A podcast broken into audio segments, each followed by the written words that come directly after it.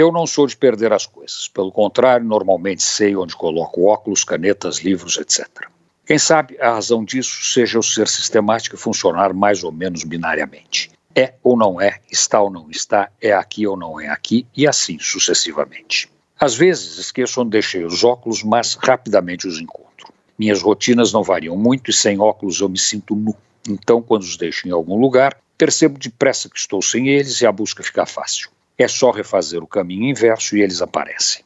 Mas outro dia aconteceu um fato inusitado. Me levantei, fiz o caminho de todas as manhãs do quarto para o banheiro, liguei o celular, coloquei o moletom e saí para minha caminhada matinal. Foi quando percebi que estava sem os óculos. Seguindo a rotina, fiz a rota inversa e nada.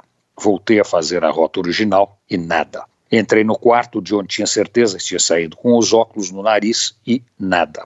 Revirei o closet e nada. Olhei nas prateleiras altas, abri as gavetas e armários do banheiro, olhei em cima do móvel do corredor, fui até onde eu tinha certeza que não tinha ido antes e nada.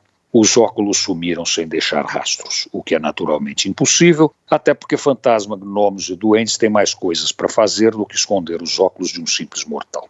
Para não pirar, fui dar minha caminhada. Na volta, recomecei a busca. Acordei minha mulher, olhei debaixo dos lençóis, embaixo da cama, da cadeira do quarto e nada. Meio que sem saber porquê, cocei a perna e, em cima do pé, senti algo estranho.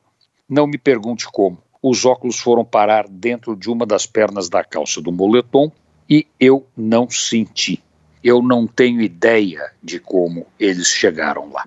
Antônio Penteado Mendonça para a Rádio Dourado e crônicasdacidade.com.br.